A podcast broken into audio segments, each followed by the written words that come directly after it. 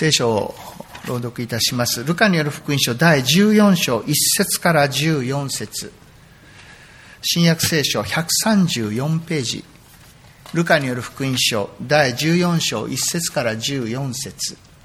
134ページです。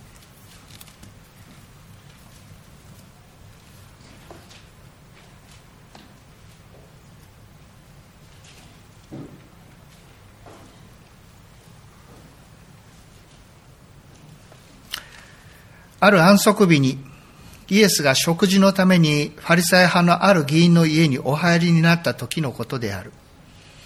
人々はイエスの様子を伺っていた。その時、見舞いに水死を患っている人がいた。イエスは立法の専門家たちやファリサイ派の人々に言われた。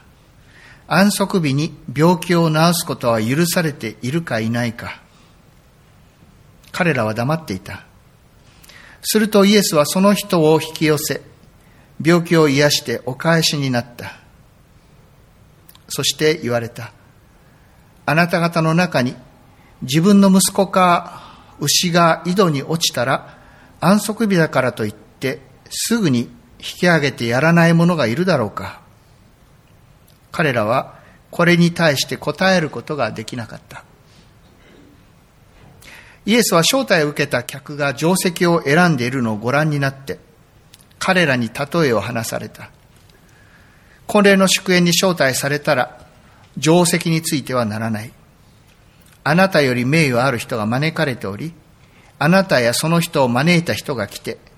この方に席を譲ってくださいと言うだろう。その時あなたは恥をかいて末席につくことになる。招待を受けたら末席に行って座りなさい。そうすると、あなたを招いた人が来て、友よもっと定席にお進みくださいと言うだろう。その時、同席の人をみんなの前で面目を施すことになる。誰でも高ぶる者は低くされ、へりくだる者は高められる。またイエスは招いてくれた人にも言われた。昼食や夕食の会を催すときには、友人も兄弟も親類も近所の金持ちも呼んではならない。その人たちもあなたを招いてお返しをするかもしれないからである。宴会を催すときには貧しい人、体の不自由な人、足の不自由な人、目の見えない人を招きなさい。そうすれば彼らはお返しができないからあなたは幸いなものとなる。正しい人たちが復活するとき、あなたは報われるだろ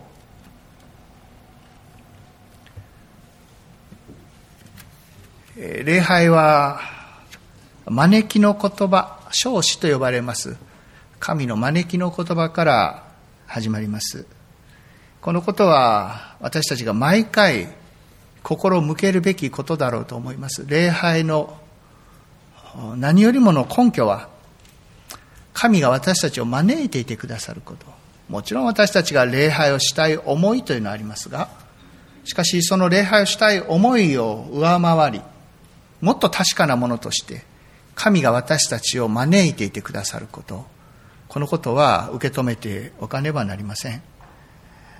そして神の招きのもとに過ごす日が安息日であること。そのこともまたよく覚えておかなくてはならないことでしょう。読んだところは、これは当時のことですから、土曜日が安息日でしたけれども、それを、まあ、今日の箇所では、そのまんまこれを日曜日、今の日曜日と、まあ、読み替えて差し支えがないでしょう。安息日というのは、戒律の日よりも戒律で定められた、そこで、まあ、持たれていくような日であるよりも、憩いの日であること。このことはよく知らなくてはならないと思うのです。というのは、今日読んだ箇所では、この招きの主催者である主イエス・キリストが、そう教えておられるからです。この主催者であります主イエスは、何よりも安息日が喜ばしい憩いの日であるようにと心を向けておられます私たちが過ごす日曜日もそのような憩いの日であるようにということでもあるのです。先日のことですけれども、ある方々と話をしておりましたときに、ふとこんなことをおっしゃいました。この頃、教会の空気が、まあコロナでだいぶ冷たくなってきたけれども、えみんなが集うようになって、教会の空気がだいぶ柔らかくなってきましたね、そう感じますと、そう話してくださいました。えその方をはじめ、そうなることに心を用いていてくださる人たちがおりますことを心から感謝をしております。あるいは私自身は群れの代表として、牧師としてそれをまあ少しほっとしながら嬉しく聞きました。というのは、やはりそういう思いがあるからです。教会の、まあ、法人で言えば、代表役員でありますし、教会、教団から任命されているのも何よりも教会の代表者であるようにということで任じられているわけでありまして、その中でこうしたコロナの数年を過ごしながら、いよいよ回復しつつ、親しい交わりをと、まあ、思いを用いる、用いているところがありましたものですから、まあ、そんなこと、声を聞いて少しほっとしたのであります。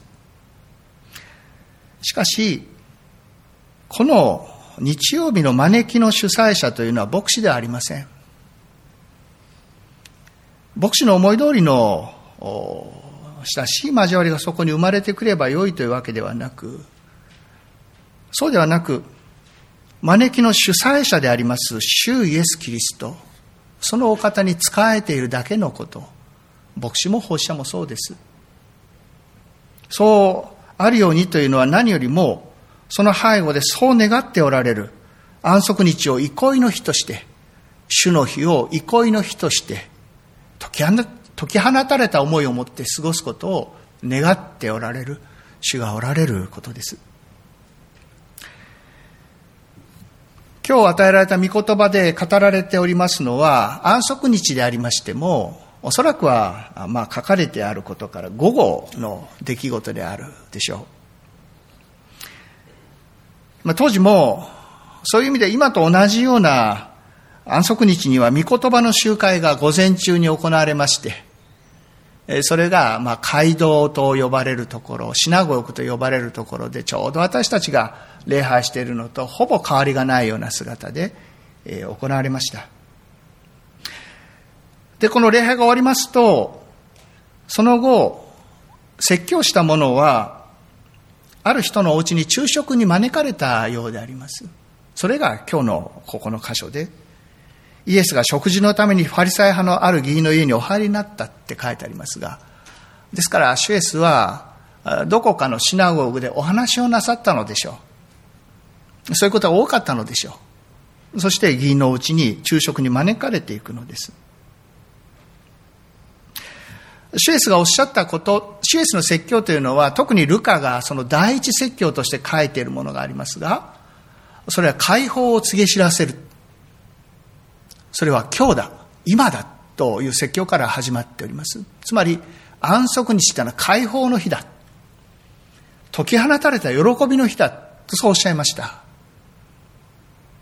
安息日の招きをなさいます主催者自身が解放の日、喜びの日だとおっしゃったわけで、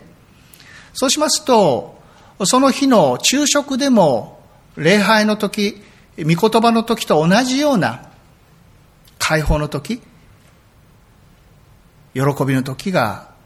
そこでも過ごされていくべきでしょう。しかし、安息日が作る楽しいはずの食卓なのですけれども、ここで私たちが知ることができるのは随分違う様相であります。もう一度読んでみますが、一節の後半ですが、人々はイエスの様子を伺っていた。まあ、初めから、まあ、固い緊張感みたいなものがあって、この人は何をし始めるだろうかということ。まあ、全体的にはシュエスは、この戒律、ユダヤ人が戒律として、まあ、司祭に捉えておりましたモーセの立法を、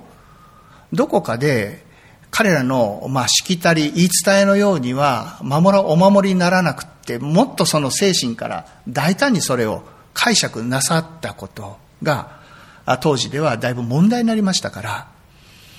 ですから、ユダヤ人たち、取り巻きのユダヤ人たちがここで、まあ、伺っていたというのは注意深く見ていたというふうに言ってもいいんですけれども、一体何をするんだろうかという、そういう一つの緊張感です。そこに水死を患う人があいたということで、この、それまではどこかで秘められていた硬い緊張がですね、表面化する。そういうことが起こります。主イエスもそれあえて問われました。この人を今日癒していいかどうか。それは合法かどうかと、そう問うたのです。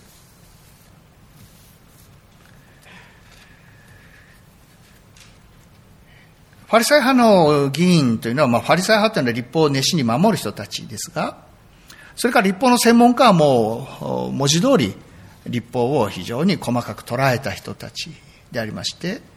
安息日の癒しは立法違反だと、そう考えていた人々です。でシュエスからすれば、そういう、まあ、何々をしてはならない、何々をしてはならない、そして憩いなさいと言われたところで、本当の憩いになるか。帰り続くめの憩いの日っていうのは、まあ、考えにくいというのは考えればわかるようなことですけれども。そういうことをシエス明らかになさるためにこうおっしゃったんです。息子か牛が井戸に落ちたらすぐに引き上げてやらないだろうか。まあ、聖書を読むっていうのはどっかに必要な箇所にアンダーラインを入れていきながらその言葉が持っている意味合いを知るっていうところがあるかもしれませんけれども、ここで一つアンダーラインを入れる可能性があるところはすぐにでしょう。すぐに。息子が、あるいは牛が井戸にしたら、いろいろと考えた果てに助けてやるべきかどうか。そんなことはないはずで、もっと素直に心で、ああ大変だったってすぐに引き上げるだろうって。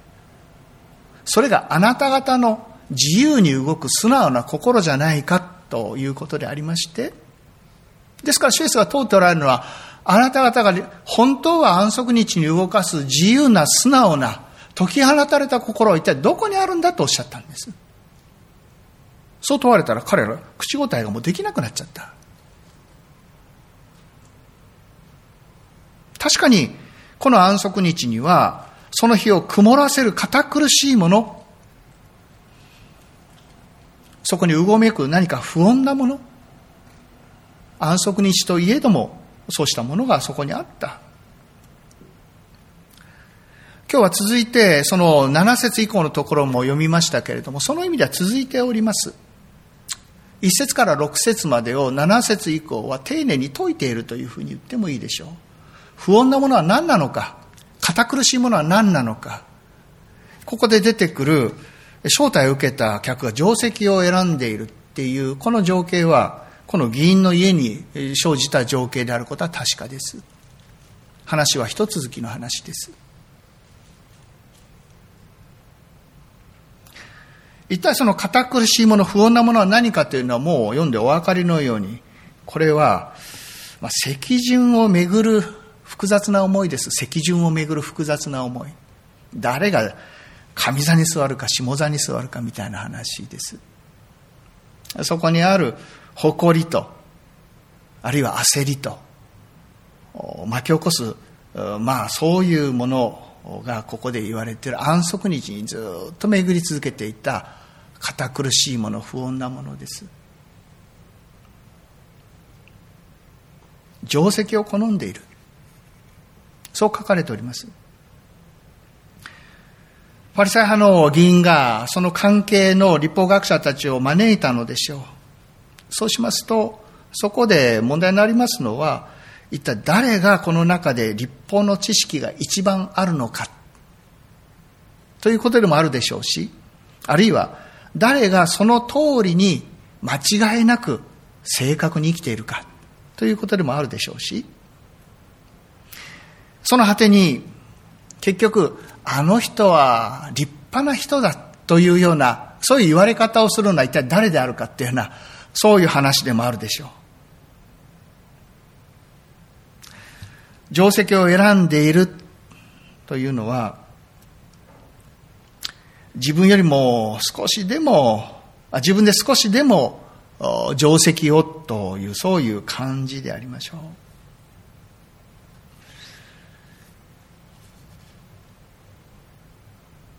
そこにあります複雑なものとは、誇りの主張とか、あるいは妬みや、密かな、うん、足の引っ張り合い、そういったものがそこに生じてまいります。そういうものが安息日にどうも暗い影を落としていた。そうしますと、そこでは、水死の人の苦しみなど、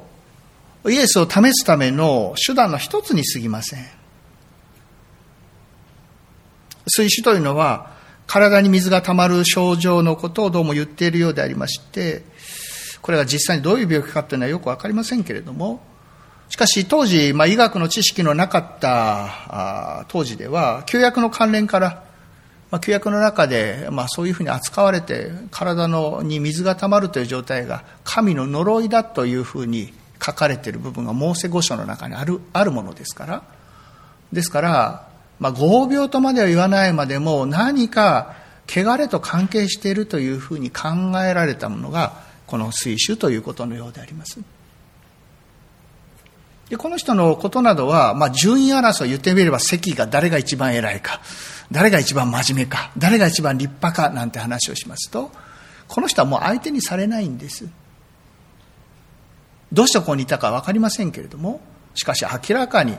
彼らの世界で言うならば居場所がなかったんです。そういう、まあ、定石を好んでいるようなあもの、それが巻き起こす複雑なもの、それが安息日を覆っているというんです。我々日本人はそんなことはしないでしょう。ですから、シュエスの話はどっか日本人としては、そうそうそうだよねって分かるところがある。末席から、末席に座ることから始めなさい。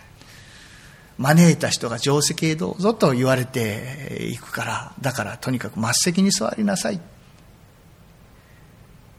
まあ、表面的に言えば日本人にとっては、まあ普通のこと、礼儀のことかもしれません。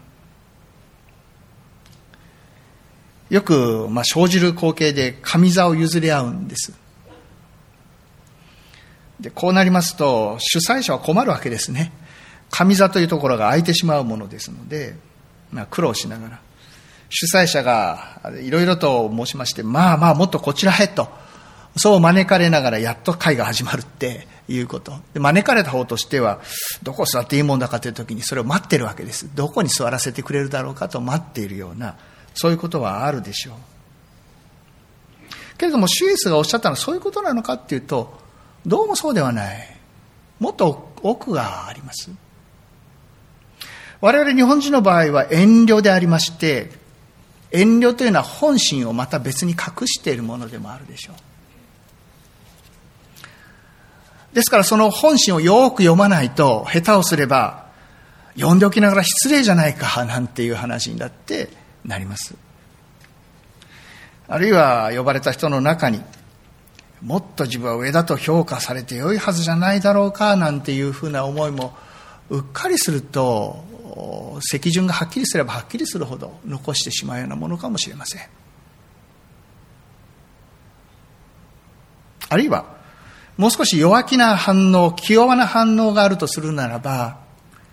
どうせ自分なんかっていうそういうひがむ心がそこに残っていくということ。まあいろいろとそういう複雑なものがあるでしょう。しかし私は思うのですけれども、まあ、自分で定石を、まあ、素直に選ぶユダヤ人たちと遠慮しながら複雑になる日本人の私たちの根っこにあるものは同じなんじゃないだろうか。たった一つですよ。他の人よりも少しでも定石につくことができれば。っていうそういう願いです。順位を気にする思いです。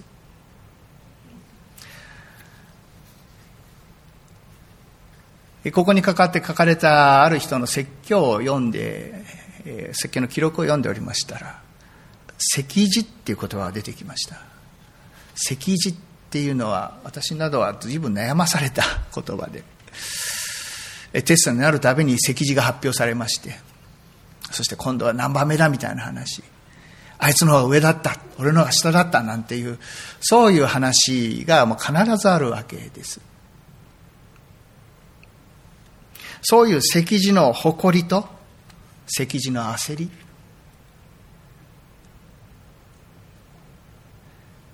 こういう学校の成績の評価としての席次っていうのは、まあ、大体、えー、中学校とか高校とか、そのぐらいで終わるでしょうか。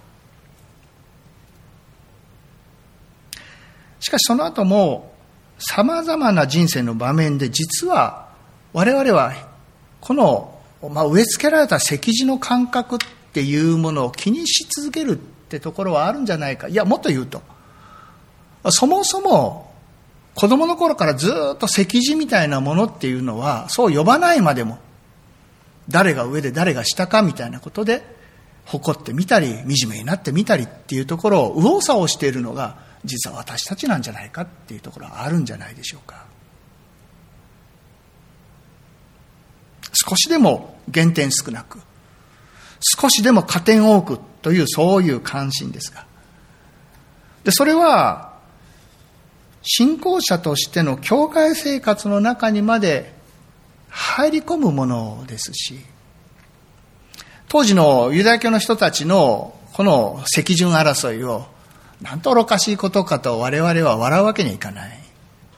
どっかそういうところは我々も引きずっているっていうところはあるでしょう。第一、弟子たちは自分たちの中で一番偉いのは誰かっていうのは彼らの本当に一番気になる議論だったと言ってもよい。十字架の前の晩までそんな話をしているんです。あの人よりも自分は真面目なクリスチャンかどうか、ちゃんとしたクリスチャンかどうか、私はお気づきの方もおられるかもしれませんけれども、クリスチャンという言葉はほとんど使いません。クリスチャンっていうのは何か変なものがくっついてくるからです。クリスチャンっていうのは日本語ですね。その言葉自身が悪いわけじゃないんだけれども、しかし、この国の中でクリスチャンっていうことが言われるときに、敬虔なクリスチャンってよく言われます。どうしたらくっつけるんだろうかと思うことです。言われてみると、なんとなく型はあるんです。真面目で、貧困法制で。そしてどちらかというと、えー、少しハイクラスで。そういうこそういうことからすると、我々クリスチャンって呼びながら、どっかで自分はそんなクリスチャンらしいかどうかっていうような、そういう思いに、まあ、悩自分で悩んじゃうところがある。ではないかと思う。だから、クリスチャンと呼ぶよりも、キリスト者と日本語で呼んだ方がいいだろうと思う。本質から始めた方がいいでしょう。クリスチャンが語る型のようなものから我々解き放たれた方がいいでしょう。我々はただキリストのものだ。そう言い直した方がいいでしょう。そういうふうに、例えば自分の賜物はどれほどのものかというような、型から何かこう問うようなそういう我々我々の心の動きもあるし、あるいはあの人よりも自分は奉仕をしているかしていないかというようなところで我々が思いを動かすっていうところもないわけじゃないでしょ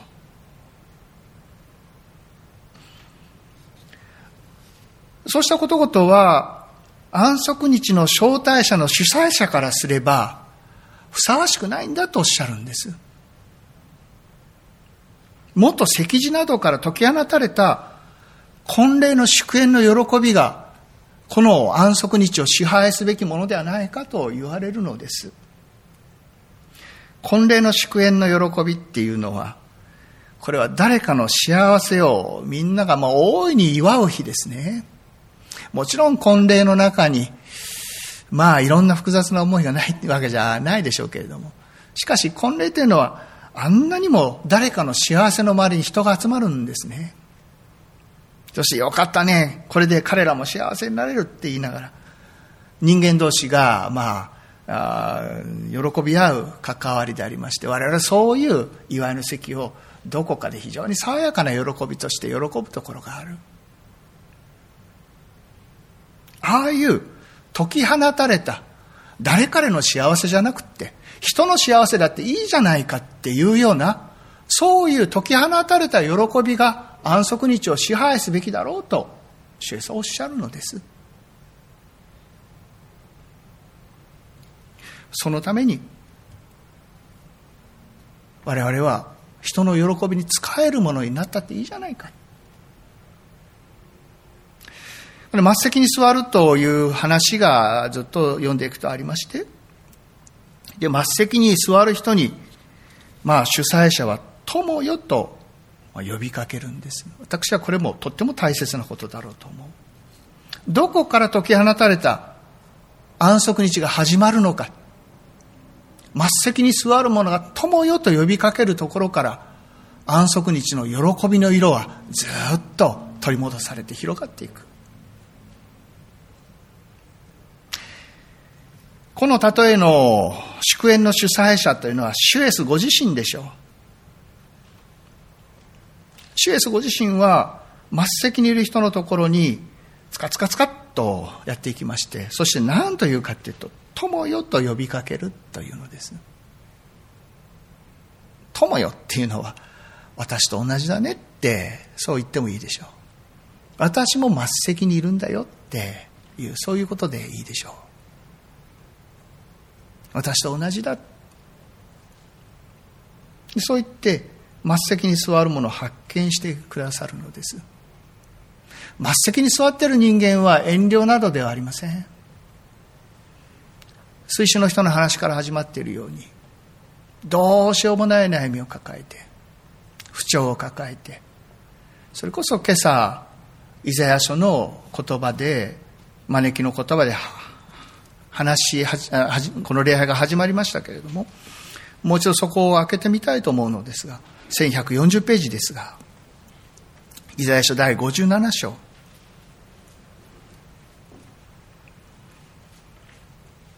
15節の後半から読み始めました。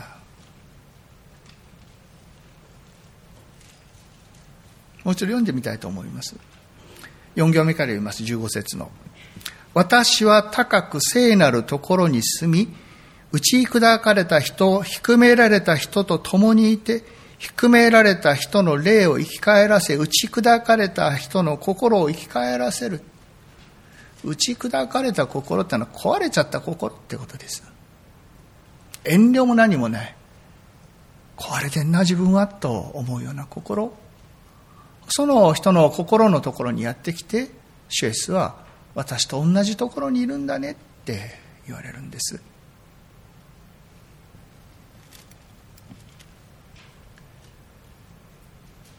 シュエスがおられるのも実はそこです。そこに共にいるっていう。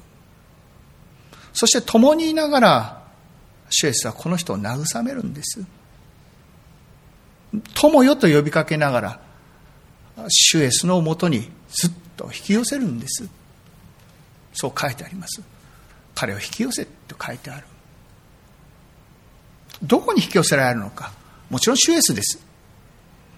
しかしこのシュエスという方は一体どういうお方なのかというと、下に立つというのは何も我々の心がくだくじかれてしまってそして悲しみ憂いの中で座り込むようにして主イエスがおられるかっていうとそれだけではありません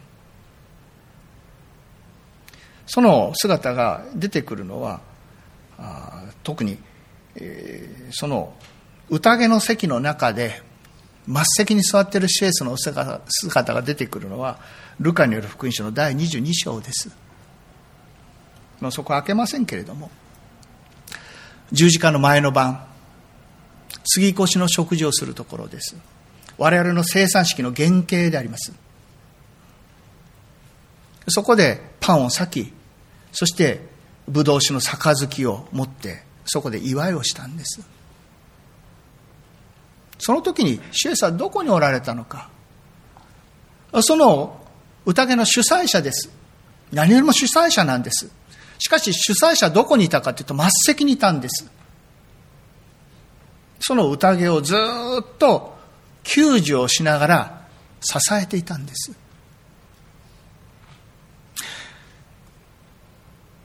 食卓に仕えたのです。弟子たちに仕えたのです。使える主イエス。末席につく主イエス。私は実はこのルカによる福音書の第22章というのはもう忘れがたいところでありまして、ある時に、えー、随分な期間かけてここも丁寧に勉強したことがありました。多くの人が書いたものを読みました。いろんな人の言葉が残っておりますけれども、一人の人の言葉はエレミアスという、この人はユダヤ人の人ですけれども、しかし新約の学者です。このユダヤ教をある意味でよく知っている新約の学者が、ここの食事の席、杉越の食卓について、まあ、丁寧に説いてくれているもの、それを読んだことがあります。で、丁寧に丁寧に解きながら、このエレミアスという人は、こう結論付けるんです。シュエスはここで、パンもブドウ酒も口になさらなかった。ただひたすら使えたのだ。ただひたすら与えることに集中されたんだ。末席で自分を与えることに集中なさった主。シェイスは高みを誇ろうと思えばいくらだって誇ることができるでしょう。シェイスが自分の低さを誇ろうと思ったらいくらだって誇ることができたでしょう。しかし、シュエスはそこにはおられない。誇りの軸にはおられない。シュエスがおられるのは他者に使える。ひたすら他者に使えるという軸におられた。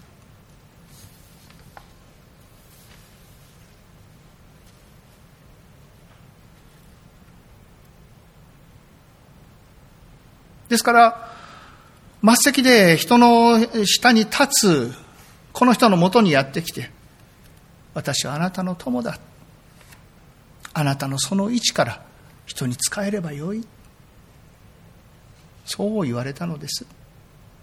人に食べさせて、人を喜ばせて、それで良いじゃないか。ですから、お返しできないことは幸いだという言葉に最後にはつながってまいります。お返しができない。お返しができないってのは与え尽くして幸いだっていうことでしょう。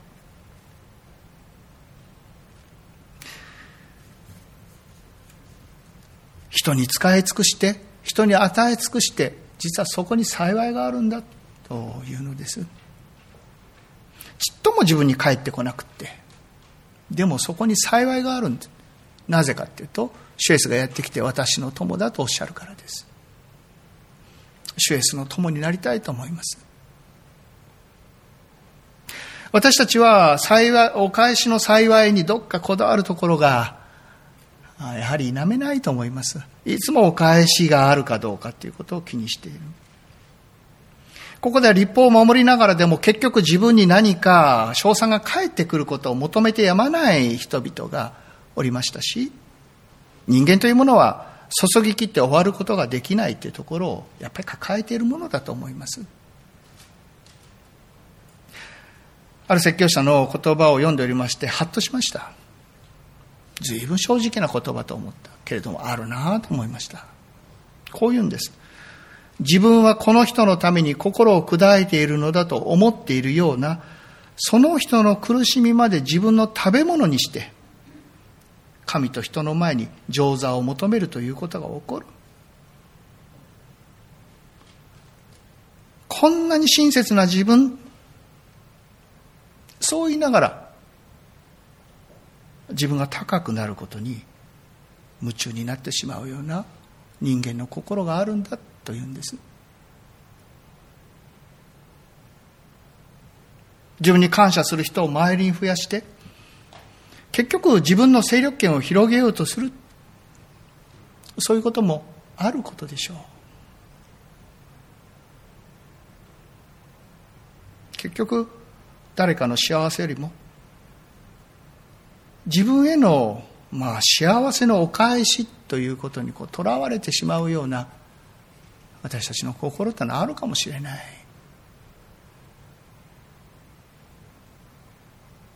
そう語る説教者が自分に問いかけているんです。牧師である自分も偉くなることに夢中になってるんじゃないだろうか。この我々の壊れてしまっている心に無頓着であってはならないと思います。どこで我々が主イエスの友になるのか。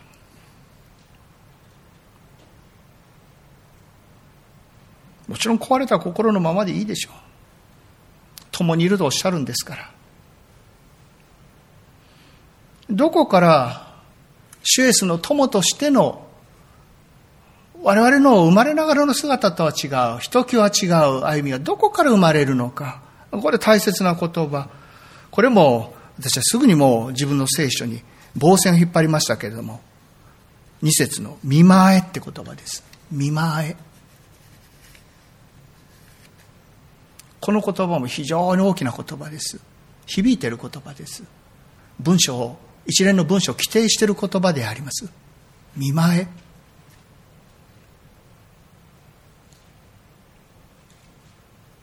面前という訳も可能です。主イエスの御顔が見えてくるんです。水主の人の苦しみと喜びにひたすら使える主イエス。その人をこの水主の人は見たんです。そして解き放たれたんです。そして家に帰っていったんです。解き放たれて。それまではこの人は人の評価がとっても気になったでしょう。まあ、暗に、あの人なんかやったからあんな病にかかっちゃったんじゃないかっていうような、そういう人の眼差しにさらされるからこそ、彼自身が非常に不自由になったに違いない。我々は人の眼差しによって作られるところがあります。それは、アルバーニは誇りだけれども、アルバーニはとても惨めなことです。人の眼差しから自由になったらどんなに幸いでしょうか。しかもそれでいて私たちが健やかであり得たらどんなに幸いでしょうか。主の面前にはそれがあるんです。主がこの水死の人をそれ以上でもなくそれ以下でもなくそのあるがままを受け止めなさったからですそこにいるあなたそこにいるあなた一人はとても大切なもの。もうこれは石字の世界ではありません。あなたは私の前に立つ大切な一人。そう受け止められたときに、この人は解き放たれるのです。複雑な思いを抱えていたに違いない。壊れた心を抱えていたに違いない。でもその壊れた心をそのまんま受け止められて、その心をも健やかにするような主イエスの面前があるのです。主イエスが皆さんを友よと呼ばれる。ですから我々は偉くなることもなく複雑な心を抱えたままでもそのままで使えることは許されているんです。主イエスが友よとは呼んでくださるんですから、私もそうしたんだ。少しもこちらに見返りなんかなくたって使えようじゃないか、友よ。そして言われるんです。報いはあの下から来るんじゃないよ。報いは神様からやってくるんだ。よみがえりの時に。その報いは何よりも、私の友でいてくれてありがとうっていう報いでしょう。その報いを待ち望みたいと思う。シュエスがその時こそ我々に対してありありと向き合ってくださり私の友だありがとうとおっしゃってくださる。そのことのために私たちはまあ不十分でもある時は文句に捉えるかもしれませんけれども注ぎながら生きる注ぎ出しながら生きるそういう生き方を主イエスに学びたいと思うのです。祈りましょう。主イエスの面前にそれ以上でなくそれ以下でもなくあるがまま受け止められ大切な一人だと呼びかけてくださりつつ身元に引き寄せ友よとおっしゃってくださいます。主イエスの友として人に注いで生きることができますように。いや複雑になることが目に見えているような私たちです。すぐにお返しが気になるのです。だからこそ主よ身元に来続けてください。友よと呼び続けてください。壊れた心のまんまあなたの呼びかけのもとに佇みますのでどうぞ私たちを作り続けてくださいますようにお願いをいたします。主イエスキリストの皆によって祈ります。アーメン。